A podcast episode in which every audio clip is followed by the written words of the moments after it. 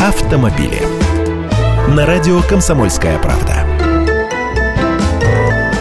Здравствуйте, иномарок в стране больше, чем российских машин. Вот он, капитан Очевидность, вы скажете, это и невооруженным взглядом любому видно. Но на самом деле не все так однозначно. Это в Москве или во Владивостоке иномарки рулят, а в Самарской глубинке или на юге России соотношение может быть совсем другим.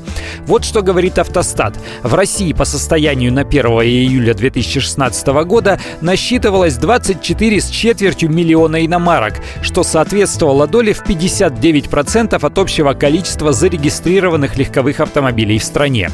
Больше всего в России насчитывается иномарок с эмблемой Toyota. За это, опять же, привет Дальнему Востоку, ибо новых Toyota продается не так и много. При этом в стране числится более 3,5 миллионов автомобилей этого японского бренда. На долю машин Toyota приходится примерно 9% от всего российского автопарка. На втором месте с большим отрывом идет Nissan с показателем почти 2 миллиона автомобилей, а замыкает первую тройку корейский бренд Hyundai. Вот здесь уже заслуга официальных дилеров, потому что Solaris уже несколько лет является самой продаваемой иномаркой в стране. На долю российских марок приходится, получается, лишь 41% парка легковых автомобилей.